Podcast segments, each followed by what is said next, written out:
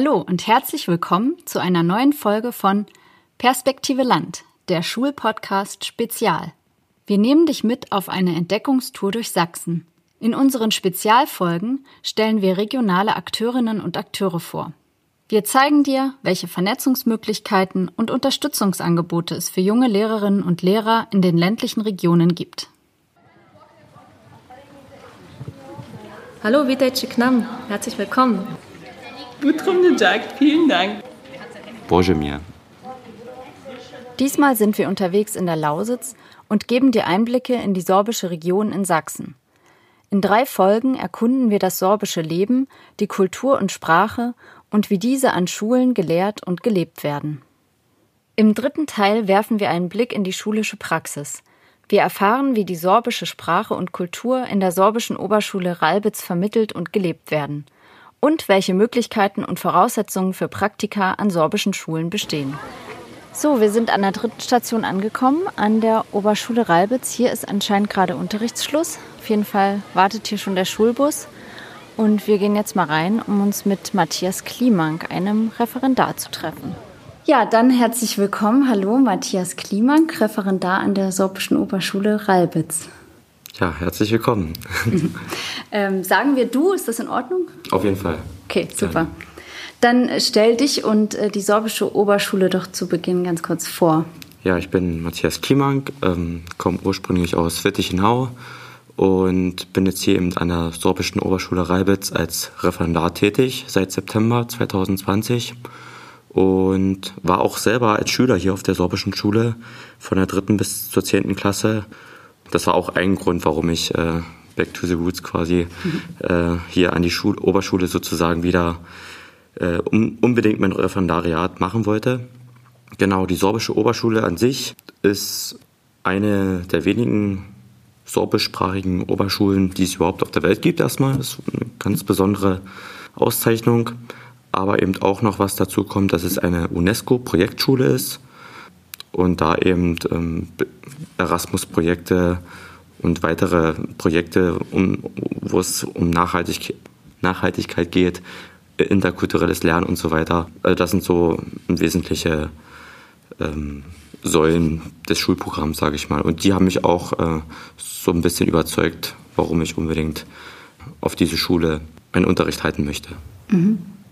Nun haben wir uns auch für diesen Podcast für das Thema Sorbisch besonders äh, entschieden, dass wir das gern mal beleuchten wollen.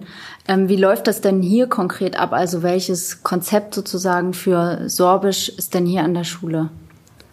Also das Schulleben an sich hier auf der sorbischen Oberschule Reibitz wird oder ist von zwei Sprachen und zwei Kulturen geprägt. Das ist eben einmal der sorbische Teil und einmal der deutsche Teil. Vor allem dieses 2-Plus-Konzept äh, wird da oft benannt und dieses Konzept äh, trifft eben auch für die Oberschule Reibitz zu. Ähm, Sorbisch an sich ist eben Unterrichtssprache, aber eben auch Umgangssprache. Mhm. Ähm, das bedeutet, die sorbische Sprache ist ja sehr dominant also man hat nicht nur den Sorbischunterricht, der sozusagen in der sorbischen Sprache erfolgt, aber eben auch Fachunterricht, wie zum Beispiel Fächer Geografie, Geschichte, Religion, mhm. Kunst oder Musik. Auch diese Fächer werden äh, sorbisch unterrichtet oder im, im, in der sorbischen Sprache unterrichtet. Und das ist eben das Besondere daran. Außerdem zum Schulkonzept, weil es eben auch eine UNESCO-Schule ist, äh, spielen eben solche, solche Sachen wie interkulturelles Lernen, gelebte Zweisprachigkeit, aber auch das Zusammenleben in, Vielfalt, in der Vielfalt äh, eine große Rolle. Ähm, deswegen auch da hat die Schule bereits sehr gute Erfahrungen, hat seit über 40 Jahren einen sehr interkulturellen Austausch mit einer tschechischen Partnerstadt oder Partnerschule aus Melnik und einer slowakischen ähm, Partnerschule. Äh, gewisse Projekte finden da statt. War jetzt im letzten Jahr leider nicht möglich, aber generell werden die nach wie vor weiter gepflegt und haben dann einen sehr hohen Stellenwert im Schulprogramm. Mhm.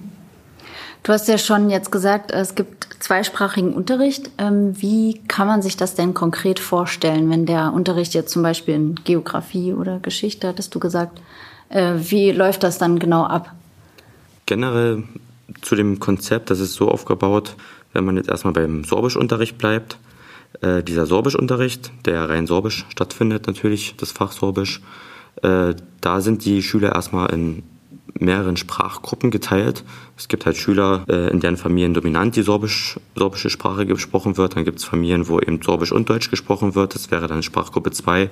Und dann Sprachgruppe 3 wäre eben, wo eher dominant Deutsch gesprochen wird und wo die Schüler eher äh, mit der sorbischen Sprache noch nicht so, oder wo die, wo die sorbische Sprache eben nicht so dominant ist und wo, wo man eben versucht, ähm, diese Schüler dann noch mehr zu fördern, dass die die sorbische Sprache noch mehr anwenden.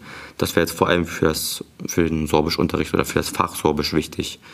Für die anderen Fächer, wo eben zweisprachig unterrichtet wird, bestes Beispiel wäre jetzt eben Gemeinschaftskunde, was ich auch unterrichte.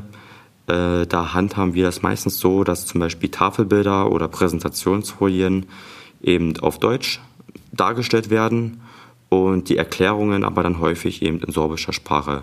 Das hängt aber dann auch manchmal auch vom Thema ab oder vom, von der aktuellen, ja, vom aktuellen politischen Thema, dass man da eben dann auch äh, den deutschen Wortschatz mit anwendet, vor allem eben in der aktuellen Politik, wenn man da immer wieder die aktuellen Nachrichten hört und dass man da alles so ins Sorbische übersetzen kann, das ist zum Teil schwierig, sage ich mal. Mhm. Deswegen da muss man als Lehrer auch sehr flexibel sein und ist auch schon auf jeden Fall eine Herausforderung, aber es macht auch Spaß. Ja. Genau, also weil du schon angesprochen hast, das ist eine Herausforderung. Gibt es noch so andere Herausforderungen, die mit dieser Zweisprachigkeit oder Mehrsprachigkeit ähm, einhergehen? Also das ist auf jeden Fall auch das Arbeitsmaterial, was man den Kindern anbietet. Ähm, das muss auch flexibel sein. Also ich habe gerade, wenn dann zum Beispiel, wenn ich jetzt an Geografie zum Beispiel denke, Dort sind ja die Sprachgruppen wieder alle zusammen. Mhm. Ist ja die Sprachgruppe 1, 2 und 3 sind ja alle in, in, im selben Unterricht dabei. Und trotzdem hat man jetzt äh, Schüler mit einem sehr guten Sprachniveau und Schüler, wo, wo man merkt, okay, die, die können jetzt eher oder die verstehen eher die deutschen Begriffe. Und da muss man immer gucken, dass man die Arbeitsblätter oder die Aufgaben zum Teil komplett zweisprachig erstellt oder halt zumindest die die ähm, markanten Wörter, die Fachbegriffe da nochmal in Klammern auf der deutschen, in deutscher Sprache nochmal erwähnt. Also das ist auf jeden Fall keine Herausforderung, aber an, an das muss auf jeden Fall die Lehrkraft denken, ganz mhm. einfach. Dann die Lehrkraft sollte auf jeden Fall auch diagnostische Fähigkeiten besitzen, um wirklich dann auch zu entscheiden, wenn eben ein Schüler Schwierigkeiten hat mit der sorbischen Sprache, dann bekommt er eben eine gewisse Vereinfachung, beziehungsweise dass man eben dem, dem Schüler halt wirklich eine Möglichkeit bietet, ähm, dass er da auch jetzt keinen großen Nachteil hat. Weitere Herausforderungen können sich ähm, ja, bei der Stundenplanorganisation, beim Lehrplan äh, ergeben. Wie ist denn das Verhältnis so von, ähm, von Schülerinnen und Schülern, die Sorbisch wirklich muttersprachlich gelernt haben? Du sagtest vorhin eben mit diesen drei Sprachgruppen. Also wie ist denn so ungefähr die Verteilung? Wir sind ja hier wirklich im sorbischen Kerngebiet in Ralbitz. Mhm. Und deswegen der Großteil gehört da schon der Sprachgruppe 1 an. Mhm. Manche dann eher 2 und Sprachgruppe 3 haben wir hier eigentlich eher selten. Mhm aus dem Grund kann man da wirklich schon sagen, dass eben Sorbisch nach wie vor hier die dominante Sprache ist. Also ich denke mal, wenn man da als Außenstehender auch mal Mäuschen spielen will und ähm, sozusagen in den Pausen mal zuhört, da wird schon überwiegend eigentlich äh, Sorbisch auch gesprochen. Mhm. Aber ich glaube auch, dass das im Alter dann ein bisschen zunimmt, zumindest, zumindest nach meinen Erfahrungen, dass man dann auch bei den älteren Zehntklässlern manchmal neun oder Zehntklässlern hört, dass die dann zunehmend auch zum Teil Deutsch sprechen in den Pausen was jetzt nicht schlimm ist, aber wir wünschen uns natürlich als sorbische Oberschule, dass äh, die Schüler sorbisch reden. Ja. Da sagt man mal was und dann machen sie es auch wieder, aber ja. ja. Du bist selbst sorbisch Muttersprachler, oder? Mm, ja, genau. Also mein, meine Mutti ist äh, selbst hier in Kunnewitz, ein Nachbardorf sozusagen, aufgewachsen. Und mein Opa war selbst hier Lehrer. Deswegen mhm. habe ich das wahrscheinlich auch so ein bisschen durch ihn mitbekommen. Mein Papa war aber und ist nach wie vor äh, Deutsch, also er versteht die sorbische Sprache nicht oder kann sie auch nicht sprechen.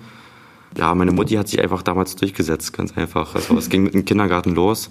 Äh, das war wahrscheinlich auch das Wichtigste, weil ich habe ein gutes Beispiel. Meine, meine beiden Geschwister sind ein bisschen älter. Die haben das beim, die hatten eben haben einen deutschen Kindergarten besucht und waren dann eben auch in der Grundschule in Witchnau, wo nur ein bisschen Sorbisch ich glaube, vier Stunden in der Woche stattfindet. Und ich habe eben durch den sorbischen Kindergarten hatte ich schon einen sehr guten äh, Bezug zu der Sprache. Äh, dann eben auch durch sorbische Traditionen und Feste, die man halt so in der, äh, in der Gemeinde feiert. Aber eben auch dann, ich war dann auch erstmal in Witchenau auf der Grundschule, hatte dort meine vier Unterrichts, meine vier Sorbisch, Sorbischstunden in der Woche und das war aber einfach zu wenig für meine Mutti vor allem. Und da haben wir dann eben nach der dritten Klasse entschieden, dass ich ähm, ab der vierten hier nach Ralbitz gehe, wo dann, ich weiß nicht, waren es vielleicht acht und acht Sorbestunden in der Woche ungefähr, auf jeden Fall mehr. Ja. Und das bereue ich auch nicht. Ich bin da echt froh, dass meine Mutti da sich vor allem so durchgesetzt hat. Ja. Okay. Ähm, macht ihr auch sowas wie Teamteaching hier? Genau. Also bestes Beispiel jetzt dadurch, dass wir eben ähm, Gemeinschaftskunde, Gemeinschaftskunde, aber auch in Geografie. Ich habe ja sozusagen als Referendar einen Mentor und ähm, der ist eigentlich vor allem im ersten Ausbildungsjahr des Referendariats ist der ständig oder war der ständig mit dabei. Äh, da konnte man auf jeden Fall die Team-Teaching-Methode sehr gut anwenden, sehr gut anwenden. Und auch jetzt bin inzwischen befinde ich mich im zweiten Ausbildungsjahr oder fast im dritten dann nach den Sommerferien aber auch vor allem in Gemeinschafts Gemeinschaftskunde zum Beispiel. Da kommt mein Mentor nach wie vor trotzdem noch mit und wir teilen uns da zum, zum Teil auch die Arbeit. Und ich glaube, das ist für uns beide auch ein ziemlicher Gewinn und auch für die Schüler. Mhm. Weil da einfach mehr Lehrkräfte da sind, es werden mehr Schüler oder mehr Schüler können individuell gefördert werden. Deswegen ist das, denke ich mal, für alle ein Gewinn. Gibt es da eine bestimmte Aufgabenteilung, wie ihr das gestaltet, oder ist das flexibel? Die Unterrichtsplanung, äh, die mache ich sozusagen, äh, auch die Unterrichtsdurchführung. Aber wir sprechen uns dann häufig halt einfach vorher oder nachher, also vor dem Unterricht, was mein Mentor für Aufgaben machen könnte, während ich den Unterricht halte, wo er mir sozusagen einfach nur ein bisschen Unterstützung geben könnte. Und genauso wird der Unterricht dann danach nochmal besprochen, reflektiert und auch schon ein bisschen vorbereitet. Die nächste Stunde wird in dem Sinne auch schon ein bisschen vorbereitet, dass man halt schon so einen kleinen Ausblick äh, auf die nächste Unterrichtsstunde äh, sich zusammenarbeitet, sage ich mal. Mhm. In welchen Klassenstufen unterrichtest du? Fünfte bis neunte. Das klingt ja äh, super, Matthias. Ähm, aber du hast jetzt viel von Sprache gesprochen. Wie ist denn das Sorbische noch an der Oberschule hier in Ralbitz äh, verankert? Also generell, wir haben ja oder wir leben hier bei uns in der Region die sorbische Kultur sehr aus, auch mit Traditionen und Bräuchen. Und diese Art und Weise, das wird bei uns erstmal generell im Unterricht natürlich behandelt, aber eben auch im, im Schuljahr gelebt. Also wir haben vor allem durch Projekttage, dass man dort eben die Ostertradition äh, sehr akribisch ähm, behandelt, aber eben auch das Bemalen von Ostereiern, dass man da eben so Osterprojekttage auf jeden Fall hat. Maibaum werfen ist zum Beispiel auch so ein Brauch, der bei uns stattfindet. Ähm, solche Sachen auf jeden Fall. Aber auch generell die sorbische Kultur, wenn ich jetzt an Musikunterricht denke, dass da eben auch die sorbischen Volkslieder gesungen werden und so. Genau, also es wird einfach mehr oder weniger nebeneinander oder nebenbei mit, mitgelebt einfach. Gibt es denn auch eine sorbische Kultur im Essen? So in der Schu Schulküche oder? Das kann ich gar nicht so genau beantworten. Also Schulküche haben wir auf jeden Fall, ja. Und ich höre nur immer wieder, was die für Leckereien dort immer kochen. Das klingt immer ganz gut. Wenn ich jetzt an sorbische Küche denke, dann muss ich eigentlich immer an Hochzeitssuppe denken. Ob die Schüler das jetzt schon mal äh, gekocht haben, das kann ich jetzt gar nicht so beurteilen, aber schön, also ich würde mich freuen. Na, das können wir ja dann mal weitergeben an die Schülerinnen. genau. Wie sieht's denn mit GTA-Angebot an der Oberschule aus? Gibt's da irgendwie was Spezielles zum Thema Sorbisch, sorbische Kultur? Wir haben GTA auf jeden Fall an der Schule geboten. Zum Sorbischen direkt. Also wir haben Angebote wie zum Beispiel, es gibt halt so eine UNESCO-Gruppe, wegen UNESCO-Schule und so weiter. Äh, da spielt ja auch die Zweisprachigkeit eine, gewisse Rolle. Was wir mal hatten, das gibt es aber leider nicht mehr, soweit ich weiß, äh, dass eben sorbische Kultur, sorbische Sagen gestalten und sorbische ja, Märchen, sage ich mal, dass diese mal mit einem Lehrer sozusagen, die wurden aufbereitet thematisch Und da wurden dann Infotafeln äh, in, den, in den Wäldern, hier in den umliegenden Wäldern sozusagen äh, angefertigt. Also das, da gab es mal so eine, so eine Projektgruppe oder so ein GTA-Angebot. Ähm, ansonsten GTA, wir haben Motocross, Motocross mit dabei, wir haben Sport generell. Was war noch? Da müsste ich jetzt kurz mal spicken gehen. ah, alles gut. Ähm, wenn ich jetzt als Lehramtsstudierende, als Lehramtsstudent hierher kommen will, Praktikum, Referendariat, was muss ich denn mitbringen? Was sind denn die Voraussetzungen, um hier ein Praktikum zu machen? Je nachdem, welches Praktikum, generell, ich kann, oder ich war selber, ich habe das Block A und das Block B Praktikum hier gemacht während meiner äh, Studentenzeit. Ich habe auch in der TU Dresden studiert. Und ja, was man generell mitbringen sollte, also erstmal vielleicht generell überhaupt das Interesse äh, an der Schule, an der Sprache, an die Schüler. Das ist erstmal das Wichtigste.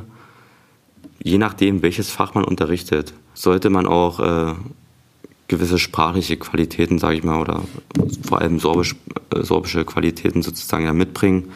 Also klar, wenn man jetzt Sorbischunterricht hier, also wirklich den reinen Sorbischunterricht äh, halten möchte, muss man natürlich auch Sorabistik in Leipzig studiert haben oder gerade studieren. Ähm, für die anderen Fächer, also ich kann mir gut vorstellen, dass Fächer wie Chemie, Gemeinschaftskunde, äh, dass die Schulleitung eben äh, rein deutschsprachige Studierende sozusagen reingucken lässt und äh, das Praktikum absolvieren lässt. Aber generell natürlich, wenn man jetzt wirklich äh, so den Blick in die Zukunft hat, hier eben ähm, zu bleiben an der sorbischen Oberschule. Es geht jetzt für Reibitz, aber wahrscheinlich auch für Reckelwitz oder andere sorbische Schulen, dass man da natürlich schon so der sorbischen Sprache mächtig ist und ja, vor allem eben auch, was wir schon, was ich erst schon gesagt habe, bei den Herausforderungen, dass man eben da auch flexibel ist, auch ein bisschen mehr Aufwand in Kauf nimmt, äh, was die Vorbereitung anbetrifft, aber eben auch äh, einfach die sorbische Kultur mit, mitlebt und das eben auch vor allem als Vorbild mitlebt. Hm. Ja. Hm. Wir haben jetzt über die Voraussetzungen gesprochen. Was sind denn aber gute Gründe, um herzukommen? Warum sollte ich denn unbedingt jetzt hier an der Oberschule in Reibitz ein Praktikum machen? Gute Gründe. Also generell muss ich sagen, wir sind hier mit 133 Schülern ungefähr, Pi mal Daumen, äh, sind wir sehr familiär aufgestellt. Und wir sind auch 14, 14 ähm, Kollegen im Lehrerzimmer. Also auch das ist alles überschaubar. Das ist eine sehr angenehme Atmosphäre, muss ich sagen. Äh, wir sind auch sehr jung aufgestellt. Wir hatten äh, letztes Jahr, letztes Schuljahr sind fünf neue dazugekommen. Also es ist wirklich ein sehr junges Kollegium. Das macht auf jeden Fall Spaß. Wir hatten sehr gute Erfahrungen mit dem Online-Unterricht durch die Moodle-Plattform, hatten da überhaupt gar keine technischen Probleme oder sonst was. Das hat alles sehr reibungslos geklappt, muss ich sagen. Wir machen auch intern so im, im Lehrerkollegium, äh, verbringen da gewisse Tage zusammen, ähm, dass wir halt vor allem an, Anfang des Schuljahres, aber auch jetzt zum Ende äh, einen Abschluss, aber auch äh, so einen gemeinsamen Einstieg in das Schuljahr eben feiern, beziehungsweise da einfach uns zusammensetzen. Genau, also das Miteinander ist auf jeden Fall ein sehr guter Grund, hierher zu kommen. Dann generell, glaube ich, ein guter Grund, das einfach erstmal kennenzulernen. Diese, diese sorbische Kultur, wie wir das ausleben, wie wir den Unterricht gestalten, wie die Schüler vor allem damit klarkommen. Ähm, das ist, denke ich mal, auf jeden Fall auch sehr interessant für alle, die es einfach nicht kennen. Ja, generell denke ich mal, dieser Aspekt Mehrsprachigkeit ist, ist ein ganz wertvoller Schatz, sage ich mal, den wir hier haben ja, dass eben einfach die, die, die Mehrsprachigkeit, ähm, das, das ist dieser Austausch, sage ich mal, das bildet sowohl mich als Lehrperson, aber eben vor allem, vor allem die Schüler. Und das, das hat einen sehr großen Mehrwert, denke ich mal. Für die Studierenden, die jetzt natürlich schon Sorbisch können, denen würde ich das auf jeden Fall auch sehr ans Herz legen, dass sie sich letztendlich für eine sorbische Oberschule entscheiden oder für das sorbische Gymnasium, dass sie einfach die sorbische Kultur und ähm, das sorbische Leben bewahrt. Und ähm, dafür sind ja vor allem auch die Leute zuständig oder die Leute, die ersten Ansprechpartner, die eben diese Sprache auch sprechen können. Es wäre natürlich äh, sehr schade, wenn diese Fachkräfte dann letztendlich an sorbischen, äh, an, an deutschen Schulen unterrichten und somit eigentlich deren Fähigkeiten so ein bisschen verloren geht, sage ich mal. Hm. Ich habe mal noch eine andere Frage. Was ist denn der Unterschied zwischen, zwischen einer sorbischen Schule und zwischen einer deutschen Schule? Und auch zwischen, also auch der, der Unterricht, was ist daran verschieden? Oder ist es ähnlich aufgebaut? Also generell von den, vom Lehrplan her, die Lernziele, das ist alles gleich. Also da ändert sich nichts.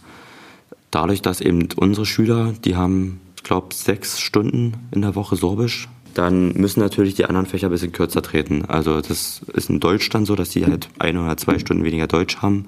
Kunst muss da auch ein bisschen was abgeben. Ich weiß jetzt, Musik vielleicht. Sport, glaube ich, eine Stunde. Also das muss man natürlich in Kauf nehmen. Aber ansonsten große Unterschiede. Ja, wir haben eben dadurch, dass wir sorbische Unterrichtsmaterialien auch haben, gibt es da jetzt nicht so große Unterschiede.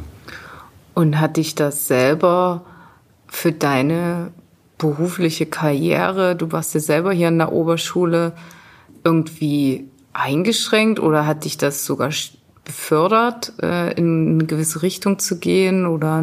Ähm, also nach wie vor, ich habe ja gesagt, dass ich das eben nicht bereue, dass meine Eltern mich oder meine Mutti sich vor allem dafür entschieden hat, weil einfach, also vor allem merke ich das jetzt, so in der Jugendzeit, sage ich mal, dieser Austausch mit Freunden. Also ich habe halt viele Freunde halt bei mir in der Heimatstadt, aber ich glaube noch mehr Freunde hier wahrscheinlich in der Gegend und das ist halt so ein ziemlich großer Mehrwert dass man halt, also hier kennt halt auch wirklich jeder jeden. Das ist, wir, wir sind ja nicht anonym unterwegs.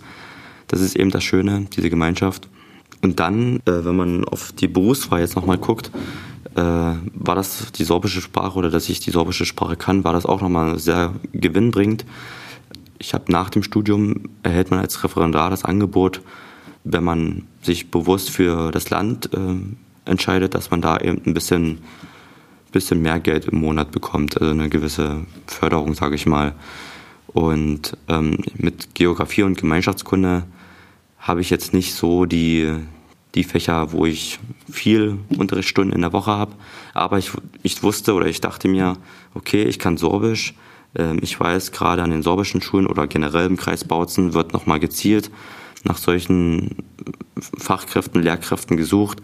Und deswegen habe ich mich dann letztendlich auch für, dieses, ähm, für diese Förderung entschieden. Und weil ich eben diesen Hinterkopfgedanken hatte, okay, ich, ich kann Sorbe sprechen, die werden mich sicherlich im Kreis Bautzen einsetzen. Die werden mich jetzt nicht ins, ins Erzgebirge bringen oder so.